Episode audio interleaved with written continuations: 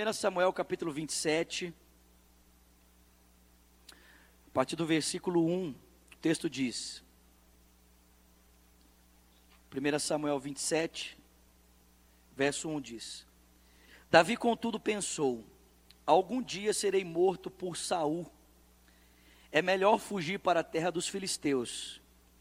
E então Saul desistirá de procurar-me por todo Israel e escaparei dele. E assim Davi e os seus seiscentos homens, os homens que estavam com ele, foram até Aquis, filho de Maoque, rei de Gate. Davi e os seus soldados se estabeleceram em Gate, foram acolhidos por Aquis. Cada homem levou a sua família e Davi as suas duas mulheres, Ainoã de Jezreel e Abigail, que fora a mulher de Nabal de Carmelo. Quando contaram a Saul que Davi havia fugido para Gate, ele então parou de persegui-lo. Capítulo de número 29.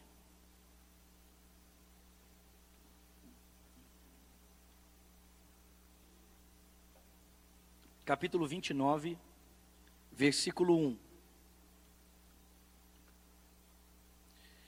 Os filisteus reuniram todas as suas tropas em Afeque e Israel acampou junto à fonte de Jezreel.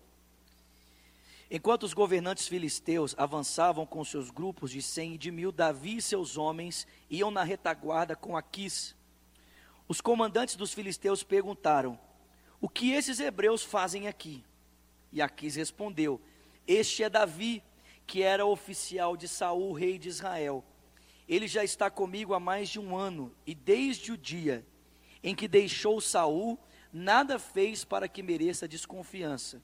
Contudo, os comandantes filisteus iraram contra ele e disseram: Manda embora esse homem para a cidade que você lhe designou. Ele não deve ir para a guerra conosco, senão se tornará nosso adversário durante o combate. Qual seria a melhor maneira de recuperar a boa vontade do seu senhor? Senão a custa da cabeça dos nossos homens. Não, perdão, não é ele o Davi de quem cantavam em suas danças? Saul abateu milhares e Davi dezenas de milhares? Capítulo 30, versículo de número 1. Quando Davi e os seus homens chegaram a Ziclag no terceiro dia, os amalequitas tinham atacado o Negueb e incendiado a cidade de Ziclag. Levaram como prisioneiros todos os que estavam lá, as mulheres, os homens e os idosos. A ninguém mataram, mas levaram consigo e prosseguiram no seu caminho. Ao chegarem a Ziclag, Davi e os seus soldados encontraram a cidade destruída pelo fogo e viram que as suas mulheres e seus filhos e suas filhas tinham sido levados como prisioneiros. Então Davi e os seus soldados choraram em alta voz até não terem mais forças. As duas mulheres de Davi também tinham sido levadas, Ainoã de Jezreel e Abigail de Carmelo, que fora a mulher de Nabal. Davi ficou profundamente angustiado, porque os homens falavam em apedrejá-lo. Todos estavam amargurados por seus filhos e por suas filhas. Davi, porém, fortaleceu-se no Senhor, o seu Deus. Amém? Senhor, estamos aqui essa noite reunidos diante de Ti, da Tua palavra, e nós suplicamos ao Senhor, Deus, fala conosco aqui nesse momento, por graça e por misericórdia, Senhor. Espírito Santo, ajuda-nos a entendermos a palavra. Espírito de Deus, ajuda-me a, a pregar a palavra ao Teu povo, Senhor. Eu dependo totalmente de Ti. Deus, mais do que ontem, menos do que amanhã, Senhor, eu dependo completamente do Senhor nessa noite, para ser um instrumento nas tuas mãos, Senhor. Para que o raciocínio seja claro, Senhor, para que a interpretação da palavra, Senhor, seja coerente com a verdade do Senhor, para que a verdade do Senhor penetre a alma, o espírito, as juntas e medulas, para que ela venha discernir pensamentos e intenções do coração, Pai, eu dependo totalmente do Senhor, Pai. Toma os meus pensamentos em tuas mãos, toma os meus sentimentos em tuas mãos. Dá-me, Senhor, concentração e habilidade, Deus, para que nada possa interferir nesse momento na proclamação da verdade do Senhor, Pai. E também peço ao Senhor, Deus, pela vida dos meus irmãos, para que da mesma forma como reconheço que preciso de Ti, Senhor, para pregar a palavra, eles também possam reconhecer que dependem do Senhor para entender a palavra, Senhor. Que precisam do Teu auxílio, que carecem da Tua iluminação, da ação do Teu Espírito Santo para abrir a mente, para abrir os olhos, os ouvidos, para abrir o coração, Senhor. Pai, que nós, como comunidade, que, ó Deus, está centrada na pessoa do Teu Filho Jesus Cristo, possamos, na dependência do Espírito, ouvir a tua voz e sermos por ela transformados nessa noite. Nós oramos agradecidos em o nome de Jesus Cristo e quem crê, diga. Amém. Uma breve retrospectiva. Mas, semana passada nós falamos que Davi então foi parar em uma caverna chamada Adulão, após perder o seu cargo de confiança após ter um problema no seu casamento, após perder o lugar de apreço junto à sua família, após perder todas as bases da qual ele poderia de alguma forma apoiar a sua vida, perder a amizade de Jonatas, perder o seu lugar no palácio, o prestígio com o povo, Davi então foge para uma caverna e ele se instala ali nessa caverna chamada Adulão. E Davi vive um momento muito difícil, porque Deus está removendo as suas muletas, Deus está removendo os lugares onde Davi pode se apoiar, para que Davi aprenda a confiar única e exclusivamente no Senhor, e nesse momento em que a sua fraqueza, a sua debilidade está sendo exposta, de repente pessoas na mesma situação de Davi começam a procurá-lo, seus familiares começam a procurá-lo, os desprezados, né, os ladrões, os endividados, pessoal assim, da mais alta qualidade social, só que não, começa a procurar Davi nessa caverna chamada Adulão e se unem a ele. E eu falei com os irmãos semana passada que normalmente quando nós estamos nesse momento em que Deus está tratando com a gente, que Deus está arrancando as nossas muletas, a gente quer ficar sozinho, a gente quer ficar isolado, a gente não quer se expor para as pessoas, porque afinal de contas, as nossas debilidades estão aparecendo e a gente não quer ser visto por ninguém. Mas é exatamente nesse momento que as piores pessoas e a família de Davi que o desprezou procuram ele. E ao invés de Davi dizer para as pessoas: Ó, oh, sai fora, cada um vai cuidar da sua vida.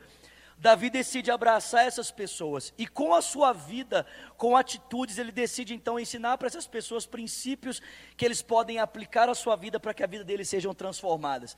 E nós vimos em três momentos em que Davi ensinou princípios importantíssimos para essas pessoas. O primeiro foi quando Davi teve a oportunidade de defender uma cidade chamada Keila então, os filisteus tentaram invadir essa cidade e Davi foi lá proteger essa cidade, apesar de não ter mais um cargo de ocupação no exército de Saul.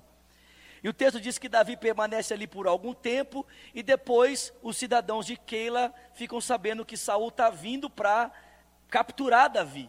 E quando os cidadãos de Keila descobrem que Saul está vindo para capturar, capturar Davi, Davi consulta o Senhor e ele fala: Olha, Saul vai vir? E Deus fala: Vai vir. E o pessoal vai me entregar? Vai te entregar. E o que que Davi faz? Davi vai embora. E a gente percebe que Davi em nenhum momento ficou ressentido, pensando assim: poxa vida, eu protegi esse pessoal, não tinha obrigação nenhuma de protegê-los, e na hora que eles podem de alguma forma demonstrar fidelidade para comigo, eles expõem-me, eles colocam a minha vida em risco. E a gente percebe que a primeira lição que Davi ensinou para essas pessoas era: seja compreensivo. Você precisa entender que existem alguns momentos que você vai ser mais preferível você deixar as coisas passarem do que tentar de alguma forma exigir das pessoas que elas recompensem você por um benefício que você fez. A segunda lição que Davi ensinou para essas pessoas foi quando Davi encontrou-se com Saul em um deserto. Davi estava é, escondido no deserto, esqueci o nome, Quiriti, sei lá, Jequiti.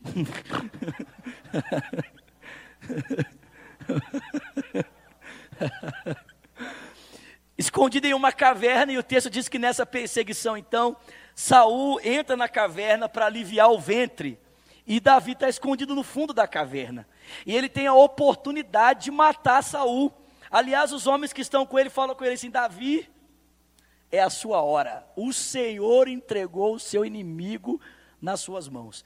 E Davi se aproxima de Saul, corta um pedaço da orla do manto dele, e o texto diz que o coração dele fica profundamente angustiado. E eu quero só abrir um parênteses aqui. É, e dizer algo que eu pensei hoje. Eu, eu não falei semana passada, mas eu pensei hoje. Eu falei assim: isso aqui eu devia falar. Às vezes, a gente é, é seduzido de transformar a fragilidade de alguém em posição de liderança numa oportunidade para a gente assassinar essa pessoa. A gente às vezes olha para a fragilidade de um líder e a gente usa isso para matar ele. Porque Davi estava, o Saul estava ali, a fragilidade dele estava exposta. Davi poderia ter aproveitado aquela oportunidade, não só para cortar o manto dele, mas para matar ele. Mas o texto diz que só de cortar um pedacinho do manto do Saul, o coração de Davi pesou. Só que tem gente que o coração dele não pesa. Ele observa a fragilidade do líder e ele transforma a fragilidade do líder numa oportunidade para assassiná-lo, e o coração dele não sente peso nenhum, pelo contrário, ele sente prazer na oportunidade que ele está tendo agora de de repente manchar a reputação, de de repente manchar a história, de de repente denegrir a imagem de alguém, simplesmente porque essa pessoa tem uma fraqueza. Eu pergunto para você nessa noite: existe alguém aqui que não tem fraqueza? Então não transforme a fraqueza do seu líder, do seu irmão, na sua oportunidade de, de alguma forma, desmerecer a, a vida, a conduta, a história dele. Porque a fragilidade do seu irmão não é o seu campo de destruição, é o seu campo de serviço. Você não deve usar a fragilidade do seu irmão para matar ele, você deve usar a fragilidade do seu irmão para servir ele. Mas a igreja não entende isso, né? A gente vê um líder, a gente percebe a fragilidade dele, a primeira coisa que a gente faz é o quê? né? Mas o Davi, quando ele cortou o pedaço do manto, o coração dele pesou, e quando Saul saiu da caverna e ele estava a uma certa distância em que havia um vale entre eles, o Davi então sai da caverna e grita para Saul: Saul, para de dar ouvido para esse pessoal aí, que está dizendo que eu estou tentando te matar, eu não estou tentando matar você coisa nenhuma, eu sou leal a você, ó. Está aqui a prova da minha lealdade, um pedaço do meu do, do, seu manto que eu acabei de cortar. Eu poderia ter tirado a sua vida. Aliás, os homens que estão comigo me incentivaram a fazer isso. Mas ao invés de eu cortar a sua cabeça, eu decidi poupar você. A segunda lição que Davi ensina aqui é que nós devemos submissão às autoridades. Não importa qual tipo de autoridade ela seja. Se o Senhor a instituiu como autoridade, a autoridade deve ser respeitada. Davi diz assim: eu, eu não sou nem doido de tocar naquele que é o ungido de Deus. Romanos 13, Paulo diz: toda autoridade é constituída por Deus. Aí você fala assim: ah, mas era Saul. Pois é, irmão. Tem um livro chamado Perfil de Três Reis. Alguém já leu esse livro aqui? Nunca leram? Anota aí para você ler. Perfil de Três Reis. Esse livro é antigo. Ele conta a história de Saul, Davi e Salomão. Mas nesse livro ele fala uma frase que é maravilhosa. Essa frase você deve guardar. Ele fala assim: Deus usa os Saús na nossa vida para tirar o Saul de dentro de nós. Então, às vezes, Deus coloca um Saul na sua vida para você deixar de ser um Saul. Aleluia. Obrigado, Senhor, pelos Saús que já passaram pela minha vida. Segunda lição, autoridade é para ser respeitada. Terceira lição, o texto bíblico diz para mim e para você que Davi tem um, um embate com um homem chamado Nabal. Nabal era dono de um rebanho e Davi, com a milícia dele, protege o rebanho de Nabal no deserto. E quando Nabal então tem a oportunidade de retribuir a Davi a gentileza dele, porque ele não faz isso de forma obrigada, o Nabal despreza Davi, desonra Davi na frente do exército dele. Só que ele mexeu com Davi na hora errada, irmão. Fazia dias que eles não comiam. Estavam com fome. Sabe qual foi a decisão de Davi? Vou matar esse cara. E não só ele, mas vou matar todos os homens da família dele. Que decisão nobre, não é, irmãos? Davi foi injetado de vingança, de ira. Só que no meio do caminho ele encontra com uma mulher chamada Abigail. Irmãs, leiam mais a história de Abigail, irmãs. Meditem nas palavras de Abigail, aleluia. Amém, irmãs? É, é bálsamo para a sua alma, né? Será bálsamo para o seu marido também, né? Aquele que já é os Deus colocará nas suas mãos, aleluia. Né? E aí Abigail se prostra e diz: Davi, não faz essa loucura. Você está doido? Você vai manchar sua mão de sangue, você vai se vingar. E o texto diz que por causa do conselho de Abigail, Davi decide abandonar a vingança. E a terceira lição que ele ensina para os homens é: não faça justiça com as suas mãos, entregue a justiça nas mãos de Deus. E o texto diz que dez dias depois, sabe o que Deus faz? Mata Nabal. Olha que maravilha. É, maravilha. Ótimo, irmãos. Davi então passa por três momentos maravilhosos, sim ou não? Você concorda comigo? Que foram três momentos em que ele, ele viu claramente a mão de Deus com ele, sim ou não? Mas tem um quarto momento ainda, já entrando aqui na mensagem de hoje, em que Saul mais uma vez tenta perseguir Davi no deserto, para onde ele volta. E o texto bíblico diz que Davi então descobre onde Saul está. Ele escala uma montanha, um penhasco, e ele vai até onde Saul está, ele toma o vaso, a jarra em que Saul bebia água e a sua lança. E no outro dia pela manhã, quando Saul acorda, Davi está em cima dessa colina e ele grita: Abner! E aí Abner, que é comandante do exército de Saul, acorda, diz: Quem está me chamando? E Saul acorda e diz: É você, Davi? Ele diz: Sou eu. E Davi começa a dizer para Abner: Você não é um soldado eficiente.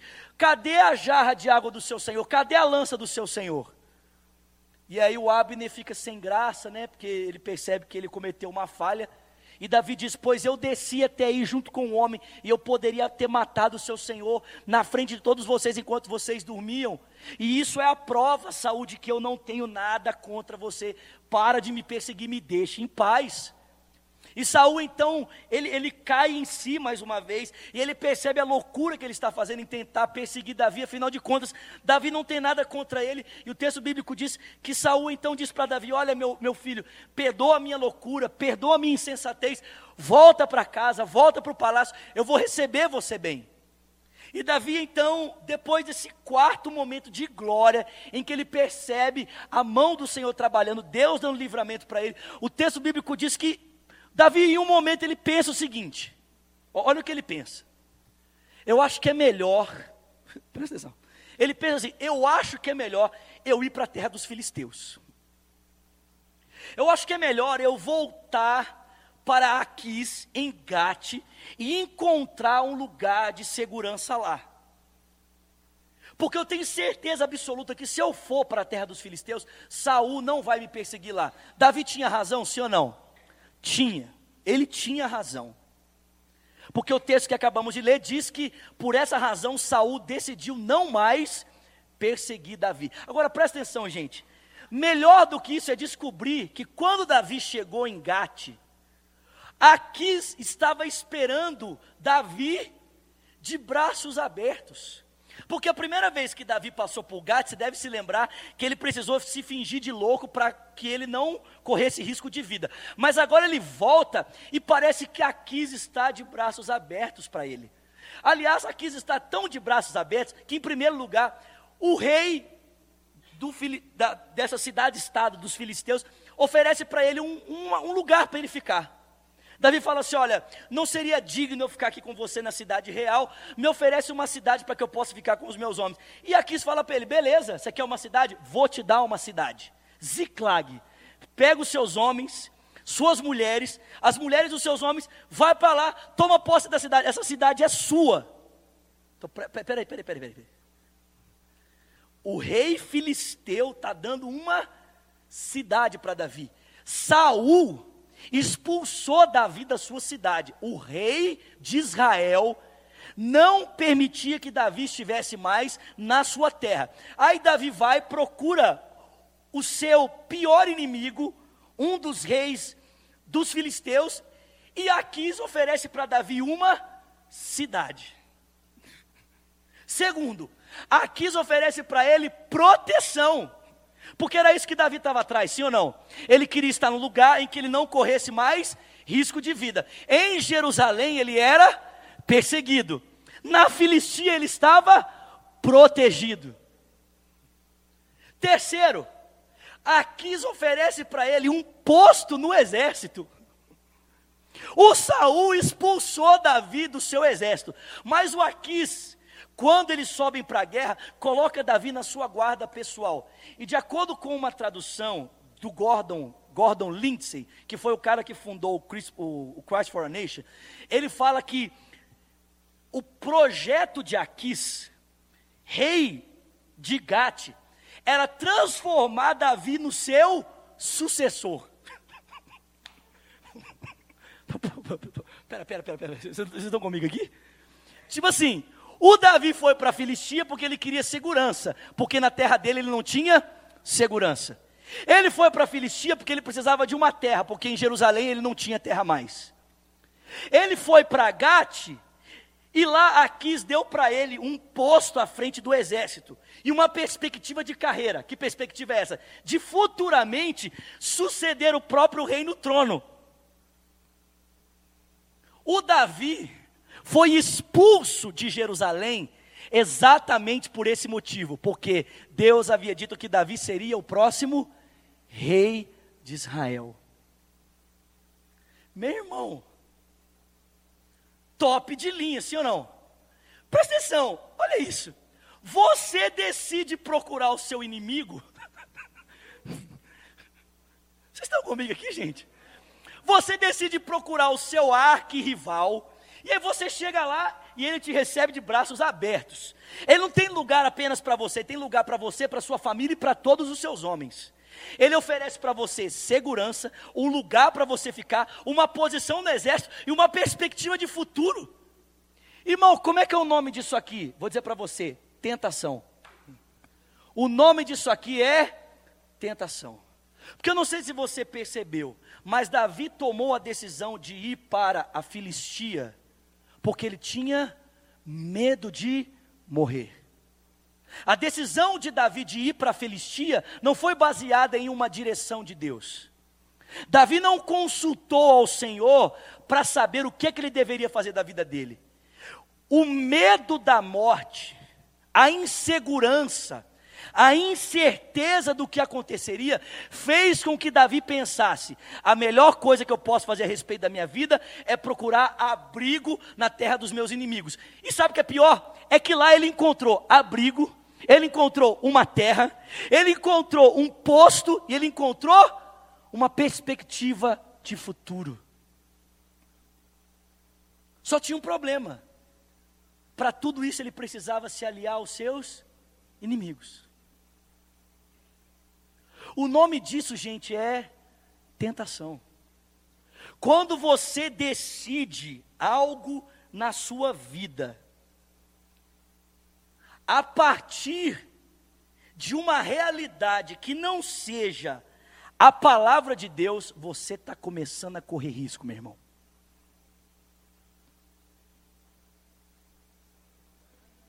Vocês lembram da história de Abraão e Ló? Em Gênesis. Vocês lembram? O texto bíblico diz, em Gênesis, no capítulo 13, que houve um momento em que o rebanho de Abraão e Ló cresceram tanto que a terra não dava conta de possuí-los. Os dois não davam conta de habitar junto. Os pastores de Abraão começaram a quebrar os palcos pastores de Ló. E aí o texto bíblico diz que Abraão voltou-se para Ló e disse para ele o seguinte: Não tem por que a gente ficar aqui se contendendo. Não tem porque a gente ficar aqui discutindo. Se você decidir ir para a direita, eu vou para a esquerda. Se você ir para a esquerda, eu vou para a direita. Escolhe, pois, a terra para onde você quer ir. Vamos nos separar. E que o Senhor abençoe você na sua decisão. Agora presta atenção, irmão, escuta, escuta, escuta. O texto diz que levantando, escuta, levantando Ló os seus olhos. Já começou errado. Levantando Ló os seus olhos, ele viu as campinas, as campinas do Jordão. E elas pareciam lindas como o jardim do Senhor. Elas pareciam nobres. E sabe o que Ló decidiu? Vou para lá. E elas foram da onde? Em Sodoma e Gomorra. Porque Ló tomou uma decisão a respeito do seu futuro, baseado no que ele viu, no que ele desejou, para onde é que ele caminhou, irmão? Ele caminhou diretamente para o lugar da tentação. Presta atenção, gente. Tudo parece que está dando bem na vida de Davi, até que você lê esse versículo aqui. Abra aí comigo. 27, versículo 10.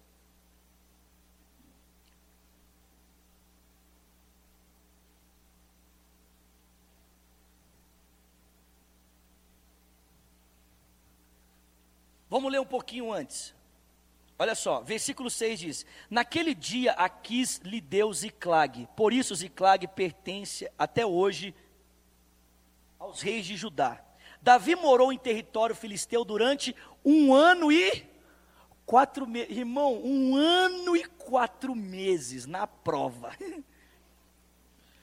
Versículo 8: Ele e os seus soldados atacavam os jerusitas, os gerzitas, os Amalequitas, povos que desde os tempos antigos habitavam na terra, que se estende de Sur ao Egito.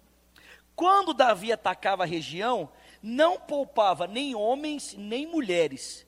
Tomava as ovelhas, bois, jumentos, camelos e roupas, e depois retornava para Aquis.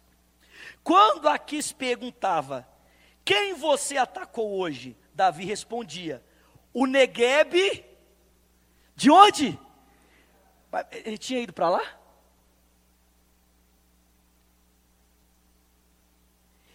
O Neguebe de Judá, ou o Neguebe de Jeremeel, ou o Neguebe dos Queneus. Ele matava todos os homens e mulheres para que não fossem levados a Gate, porque ele pensava, presta atenção, eles poderão denunciar-me. Esse foi o seu procedimento enquanto viveu na terra dos filisteus. Presta atenção, meu irmão. Escuta isso aqui. Os filisteus não tinham como inimigo os cananeus, os jebuseus, os heteus, os amorreus. O inimigo dos filisteus eram quem? Os israelitas. Esses eram os inimigos dos filisteus, o povo de Israel. Mas o texto diz que quando Davi saía em incursão de guerra, ele atacava exatamente o povo que nada tinha a ver com os filisteus. Ele atacava os inimigos de Israel. E como ele atacava os inimigos de Israel, uma vez que ele era israelita, então ele fazia incursões contra os inimigos de Israel. O texto bíblico diz que com medo que de repente alguém desses povos voltasse para a Filistia e dissesse para Aquis: Davi está atacando os inimigos de Israel, o texto diz que por essa razão Davi passava o cerol em todo o mundo, para que não houvesse possibilidade de alguém denunciar para Aquis a estratégia dele. Só que o texto diz que quando Aquis perguntava para Davi, quem que se atacou hoje? O que, que Davi dizia? Eu ataquei os israelitas. Eu ataquei o povo de Israel. Por quê, querido? Porque uma vez habitando na Filistia, quem eram os inimigos de Davi? Os seus irmãos. Então Davi precisava dizer para Aquis: estou atacando seus irmãos, quando na verdade, quando ele saía para a guerra, ele atacava os inimigos de Israel, sobre eles tinha vitória, e matava todos os homens e mulheres, para que de alguma forma ninguém ficasse sabendo o que ele estava fazendo. Presta atenção, meu irmão, o Davi se colocou numa situação de tentação, aonde a mentira se tornou a prática da sua vida. Por quê? Porque ele nem podia ser filisteu para os seus inimigos, e nem podia ser israelita para os inimigos dos israelitas. Que, que entrou numa contradição, queridos. Presta atenção, meu irmão.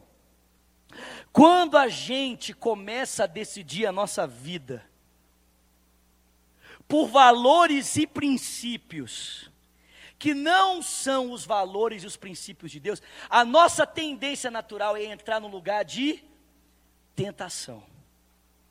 E normalmente, quando a gente entra nesse lugar de tentação, nós começamos a entrar em contradições. Por que a gente entra em contradição? Porque a gente nem é filisteu e nem pode ser israelita. O camarada, presta atenção, escuta isso aqui. O camarada quer viver como filisteu, mas por dentro ele é israelita. Aí ele tenta viver como israelita, mas dizendo que ele é o que? Filisteu. É exatamente o que acontece quando eu e você decidimos a nossa vida sem buscarmos a orientação de Deus. Nós começamos a entrar em contradição, a gente entra em contradição consigo mesmo, a gente entra em conflito. Foi isso que aconteceu com Davi, querido. Agora, sabe o que é interessante? Pode colocar a figura agora. Tentação, olha, olha, olha isso aqui, bota a figura. Aê! Tentação é retratada para a gente nesse, nesse quadro de Salvador Dali de uma forma muito interessante. Esse quadro ele se chama A Tentação de Santo Antônio, é de Salvador Dali, surrealista. Olha só, aqui, vocês estão conseguindo enxergar? Aqui no canto está o Santo Antônio. Vocês estão vendo aqui? Estão vendo aqui? Quem não está vendo? Seja curado em nome de Jesus.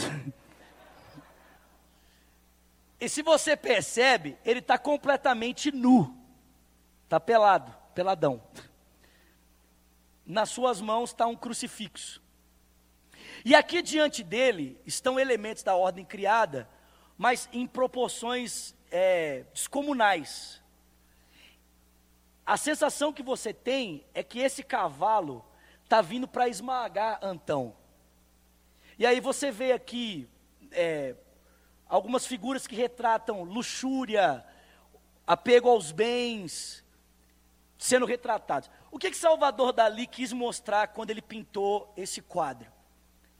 Ele quis mostrar para nós como, a, como que a tentação de alguma forma se desdobra na nossa vida. Em primeiro lugar, quando a gente está sendo tentado, quando a gente se coloca nesse lugar de tentação, a tentação faz com que a gente se sinta exatamente dessa forma, completamente desprotegido. Porque você concorda comigo que, de certa forma, a roupa é um elemento de proteção? Sim ou não? Aliás, eu poderia dizer que a roupa talvez seja o último elemento de proteção. E quando, quando a roupa sai, aí você está totalmente vulnerável, sim ou não? Então, presta atenção: no momento da tentação, você se sente assim, querido, você se sente completamente vulnerável. E aquelas coisas pelas quais você se sente atraído, normalmente elas tendem a aparecer para você em proporções excomunais. Exemplo: se você tem dificuldade com o dinheiro, e você toma uma decisão nessa área, baseada não na palavra de Deus, mas em outros valores, e você começa a ser tentado, normalmente aquilo que antes para você pareceria desse tamanho começa a parecer desse tamanho. Assim acontece com a luxúria, assim acontece com o dinheiro, assim acontece com todas as outras coisas. A sensação que você tem é que você não vai conseguir vencer, é que você vai ser esmagado pela tentação. A única, o único elemento, a única coisa que pode proteger você desse momento é o que, querido? É o que? A cruz. Porque o único elemento que é tão seguro para que de alguma forma ele possa sobressair, ele possa vencer aquele momento é o que? É a cruz. É a cruz. Você consegue entender que Davi se colocou nesse lugar? Meu irmão, presta atenção. Tudo que Saul negou para Davi, Aquis ofereceu para ele uma cidade, um lugar seguro, liderança num exército e projeção de perspectiva de futuro. Só que por causa disso, Davi ficou numa contradição. E agora? Você filisteu ou não você filisteu? Você filisteu atacando os inimigos de Israel? ou vou me tornar um filisteu e vou transformar Israel nos meus inimigos. E posso falar para você? Sabe qual foi a decisão de Davi? Sabe qual foi? Davi decidiu que ele ia se tornar um filisteu. Falou assim: eu vou romper com tudo. Porque quando os filisteus se colocaram na guerra contra os israelitas, quem é que estava junto com eles para subir para guerrear? Quem é que estava com eles? Quem estava? Davi. E presta atenção, meu irmão. Caso não fosse a desconfiança dos reis filisteus, Davi teria ido para a guerra junto com os filisteus e teria transformado os israelitas nos seus nos seus piores inimigos. E aí a perspectiva de reinado, a perspectiva né, de se tornar o rei messiânico, o rei que prefigura o Messias, ela teria o quê? Ido embora, porque Davi não seria mais o rei de Israel, ele seria o rei dos filisteus. Cara, você tem ideia do que, que é isso? Tipo, o abandono de Davi chegou a um ponto que ele jurou lealdade aos filisteus em custa da morte dos seus próprios irmãos. E posso falar para você, pior do que isso, é pensar que Davi não estava nisso sozinho. Com ele estavam mais 600 homens que tinham tomado a mesma decisão. Porque presta atenção, querido, quando um crente toma uma decisão idiota na vida dele, desculpa a palavra, mas é idiota normalmente ele acaba se tornando exemplo para outros crentes tornarem decisões idiotas também. Você não prejudica só você, você prejudica outras pessoas. Presta atenção, meu irmão. Esse, é, é, essa desconfiança que os reis da Filistia tiveram com Davi foi uma intervenção de Deus. Foi Deus agindo na história de Davi em benefício dele, porque caso os reis não tivessem ido contra Davi, Davi teria subido para a batalha. Mas os reis disseram: Cara, esse cara é israelita, meu irmão. Quando ele chegar lá na guerra e ele começar a matar o povo dele, vai dar uma ziquezira na cabeça dele, ele vai entrar em conflito, vai dar um bizil, e aí a melhor coisa que ele vai poder fazer para restaurar a confiança do seu rei vai ser começar a matar o nosso povo. E nós vamos estar cercados, porque de frente vai ter israelita e atrás de nós vai ter israelita também. Manda esse Davi embora para casa, manda ele de volta para a cidade dele. Porque lá na cidade dele é o melhor lugar que ele pode ficar. Não era a respeito dele que as mulheres cantavam: Davi matou dezenas de milhares e Saul matou milhares. Manda esse cara de volta para casa. E por causa dessa desconfiança, Davi foi poupado de romper a aliança definitivamente com o seu Deus e com o seu povo. Às vezes, meu irmão, Deus faz coisas na minha vida e na sua vida que a gente não entende. Mas Deus está permitindo que essas coisas aconteçam para que você que já está no caminho errado não pule no buraco do poço.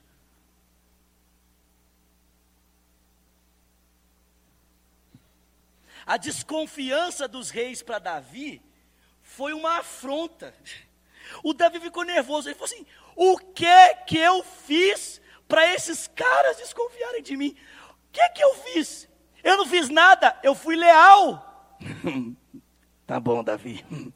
né? E as mentiras que você contou por aqui? Eu fui leal. Mas os caras falam: Não, manda esse Davi de volta para casa. E presta atenção, irmão, escuta isso aqui. Sabe o que é interessante? É que quando Davi voltou para sua casa, o que, que ele descobriu? O que, que ele descobriu? Ele descobriu que nem na terra dos filisteus ele tinha a paz que ele esperava ter. Que lá também tinha problema.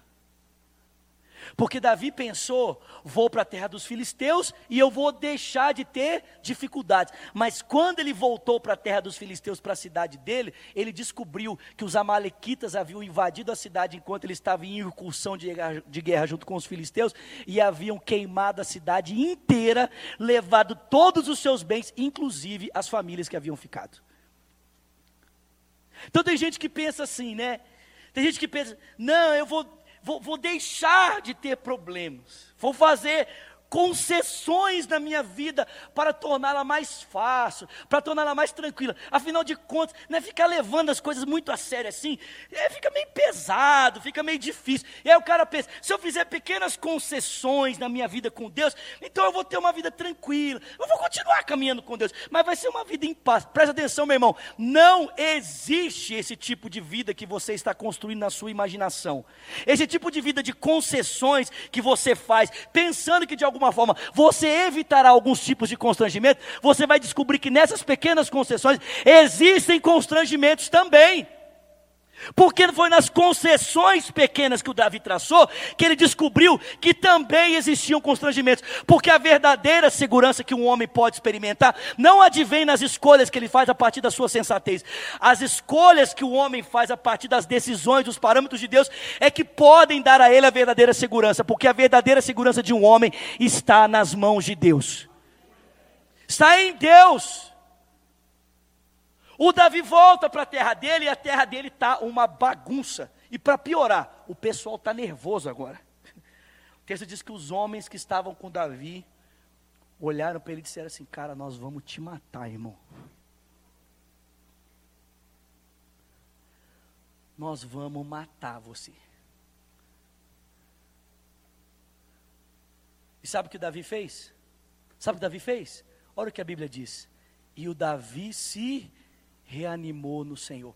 Meu irmão, se você ler esses últimos quatro capítulos que eu mencionei aqui, sabe quantas vezes você vai ver a palavra de Deus? Quantas vezes você vai ver o nome de Deus sendo mencionado? Sabe quantos? Nenhuma. Davi passou um ano e quatro meses da vida dele sem pronunciar o nome de Deus. Um ano e quatro meses da vida dele decidindo as coisas da sua vida a partir de si mesmo. Mas quando ele voltou e o pau estava quebrando, qual foi a primeira coisa que Davi fez? Buscou o Senhor. O texto diz que ele se animou no Senhor, chamou o sacerdote e falou para ele: pergunta para Deus. Pergunta para o Senhor se eu devo perseguir os meus inimigos.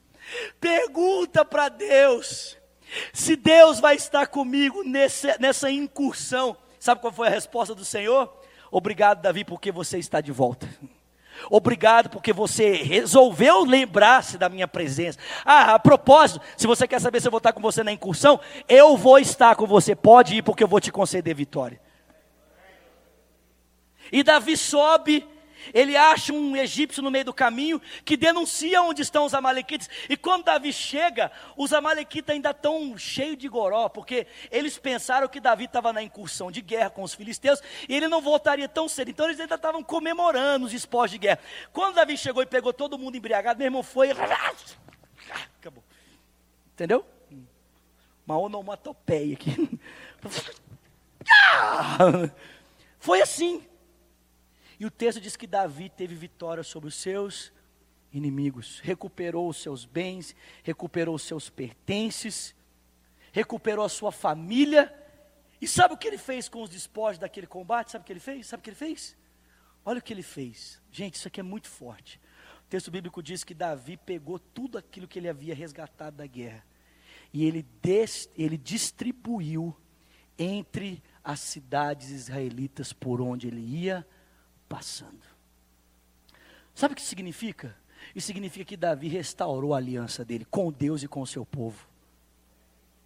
Ele restaurou o desejo de voltar a servir as pessoas, porque até alguns minutos atrás estava lá o Davi, né? Não tem jeito de fazer isso aqui não lembrar do Lucim, né? Davi estava assim, ah, vou matar, israelita, vem, vou matar, né? Vou matar tudo que foi israelita, porque agora eu sou filisteu. agora eu sou filisteu. Cara, o cara estava numa contradição, num paradoxo dentro de si, numa antítese dentro de si. Metade dele estava com, com Aquis, a outra metade estava com os israelitas. Mas chegou uma hora que ele falou assim: não, agora eu vou botar o terror. Esse povo de Israel vai pagar pela desconfiança, vai pagar por tudo de ruim que eles fizeram comigo. E aí Deus falou assim: para aqui, Davi, que agora eu vou consertar as coisas na sua vida. Você me abandonou e eu vou te trazer de volta. E Davi volta. E ele tem a sua aliança restaurada com Deus, ele tem o seu compromisso restaurado com Deus, ele volta a buscar o Senhor, as decisões dele voltam a ser parametradas a partir da realidade que existe um Deus e é Ele quem dita o que, que eu vou fazer da minha vida.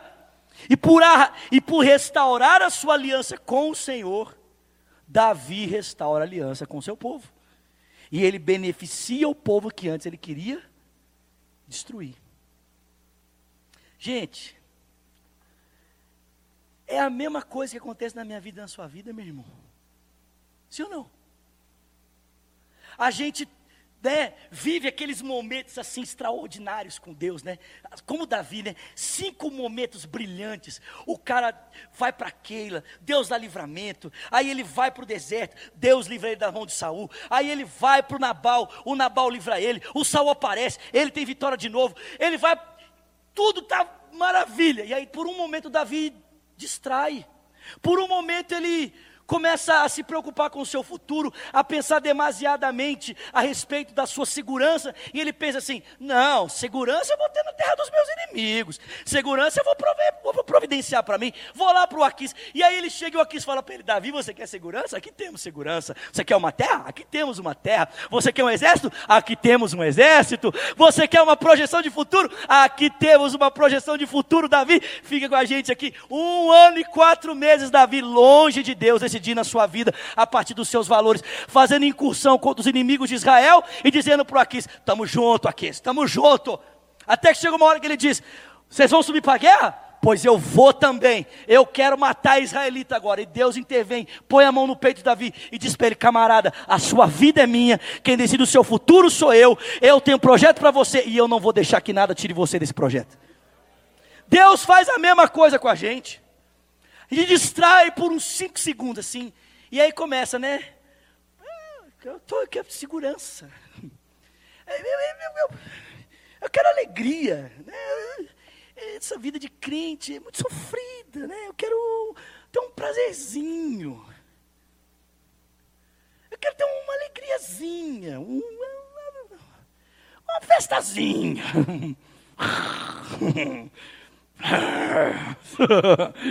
né? É. E aí você chega para o seu inimigo, né? E você fala para ele assim, cara, olha só, eu vim buscar aqui o que dizem que eu não encontro do lado de lá. E sabe o que seu inimigo faz? Ele fala assim, você é bem-vindo, vem para cá. Ô, oh, mas vem, vem, ô, oh, oi, mas vem.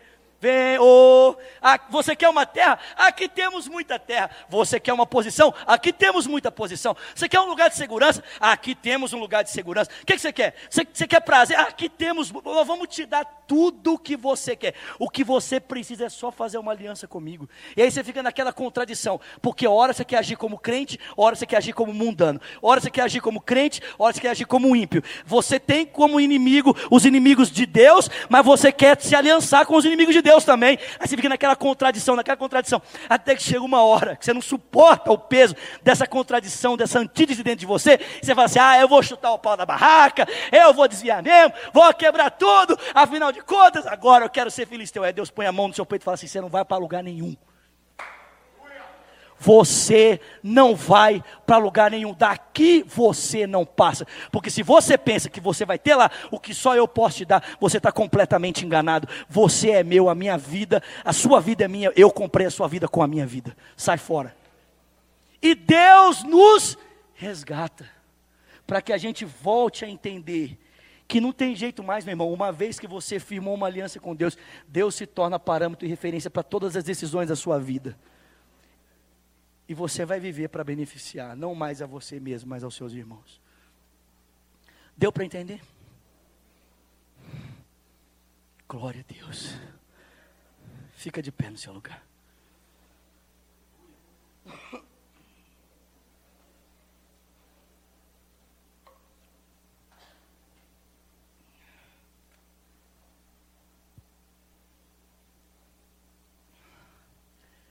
Diga comigo: o Senhor é bom. O Senhor é bom. Talvez você esteja. Deixa, cadê a fotinha do Antão? Bota aqui a imagem do Santo Antônio aqui. O pessoal vai me recriminar depois, falar assim, que isso, pastor Vinícius botando imagem de santo no culto, é isso mesmo. Bota aí a imagem do santo, que isso. Talvez você esteja assim hoje.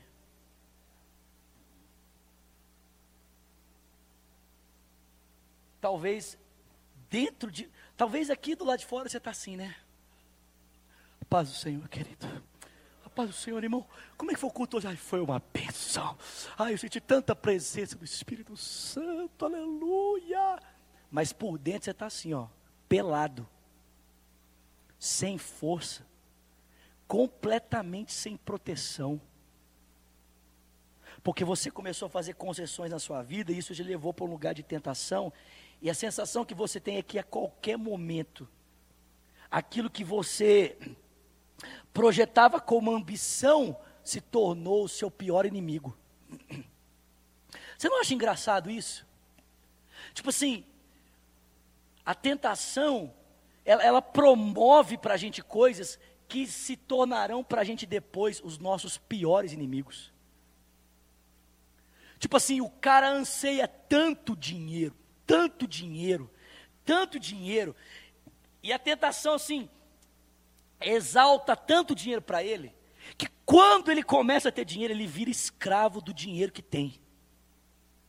Exalta o sexo, sexo, uau! Sexo! Ah! E aí o cara vira um psicótico sexual, um ninfomaníaco, desequilibrado.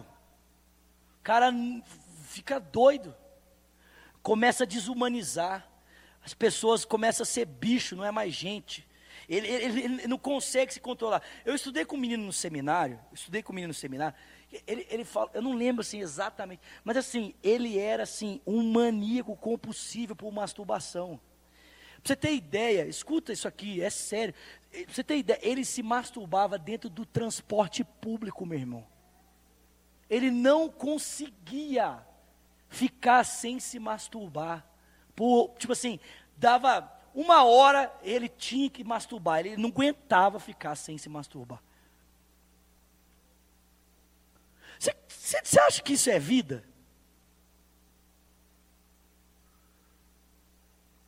Tipo assim, você acha que isso, isso, isso, é vida? Tipo assim, nosso sexo. E aí depois você vive em função disso, sua vida gira em torno desse negócio chamado sexo. Tudo que você faz, o que você pensa, seus planos, seu tudo é pensando. Cara, você acabou de virar vítima, você acabou de, de, de, de, de se tornar vítima do seu maior desejo. Que doideira. Sua, sua compulsão se tornou seu maior problema. Desejo por reconhecimento, sei lá, tanta coisa que eu poderia falar aqui. Talvez você esteja assim nessa noite. Eu digo para você, querido, só existe uma coisa que pode tirar você desse lugar. Se chama cruz de Cristo. Só existe uma coisa que trouxe o Davi de volta, e foi a mão de Deus. A mão de Deus resgatou Davi do lugar onde ele estava, de perdição, para trazê-lo de volta para o lugar de comunhão com Deus. Amém. Senhor, ajuda-nos. Ajuda-nos, ó Deus, porque em um descuido, nossa vida pode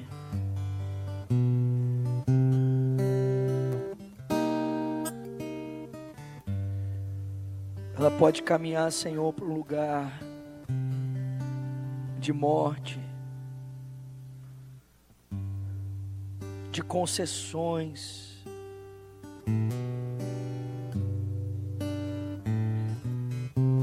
Abre os nossos olhos, Deus. Nós não queremos viver como Davi viveu um ano e meio, um ano e quatro meses, como se o Senhor não existisse, Senhor. Tomando decisões a partir da sua vontade, a partir da concessão que ele havia feito com o seu inimigo, Senhor. Resgata-nos, Senhor, resgata-nos. Resgata pessoas aqui essa noite, resgata-nos.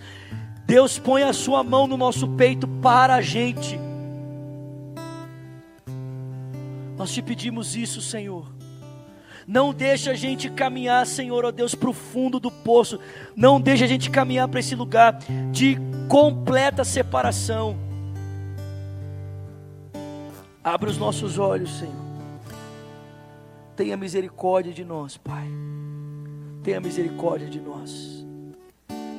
E que a graça do nosso Senhor Jesus Cristo, que o amor de Deus o Pai, a comunhão e o consolo do Espírito seja com o povo de Deus, aqui e espalhado em toda a terra, desde agora e para sempre. Quem crê, diga glória a Deus. Dá um abraço a quem está do seu lado.